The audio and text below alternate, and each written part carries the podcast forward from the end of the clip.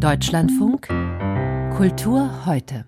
Und jetzt noch die Kulturmeldungen von Hannah Rau. Und da geht es zunächst um Israels Teilnahme am Eurovision Song, Song Contest. Trotz verschiedener Petitionen gegen eine Teilnahme Israels darf das Land wie geplant am Eurovision Song Contest im schwedischen Malmö teilnehmen. Zur Begründung erklärte die Europäische Rundfunkunion, der ESC sei eine unpolitische Musikveranstaltung und kein Wettbewerb zwischen Regierungen. Kritiker hatten argumentiert, dass die Europäische Rundfunkunion Russland wegen des Angriffskriegs auf die Ukraine von dem Wettbewerb ausgeschlossen hatte.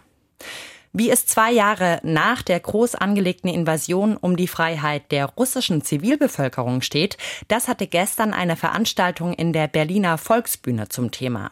Zu Gast Vertreter der in Russland verbotenen Menschenrechtsorganisation Memorial, des Exilmediums Radio Sacharow und anderer Russlandkennerinnen, wie zum Beispiel die Grünen-Politikerin Marie-Louise Beck vom Zentrum Liberale Moderne.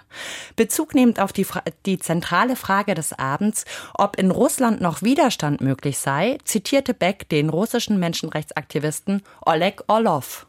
Der einzige anständige Ort für einen Menschen in Russland ist derzeit im Gefängnis.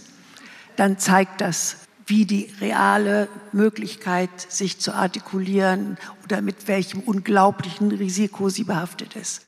So das Fazit von Marie-Louise Beck. Zehn von rund 2000 gestohlenen Objekten präsentiert das British Museum von heute an in einer Ausstellung. Als die Diebstahlserie in dem Londoner Museum letzten Sommer publik wurde, haben wir ausführlich berichtet. Über Jahre hinweg soll ein Mitarbeiter des British Museum unter anderem Goldschmuck und Halbedelsteine aus den Depots gestohlen und verhökert haben. Wie ein leitender Mitarbeiter nun der britischen Nachrichtenagentur PA gesagt hat, konnte das Museum bislang rund 350 Objekte zurückholen. Die Suche sei aber viel schwieriger als angenommen. Über ein Jahrzehnt waren die Berliner Philharmoniker zu Ostern in Baden-Baden. Jetzt haben die Festspiele neue Partner engagiert. 2026 treten erstmalig das Amsterdamer Konzertgebauorchester und das Mahler Chamber Orchestra aus Berlin in Baden-Baden auf.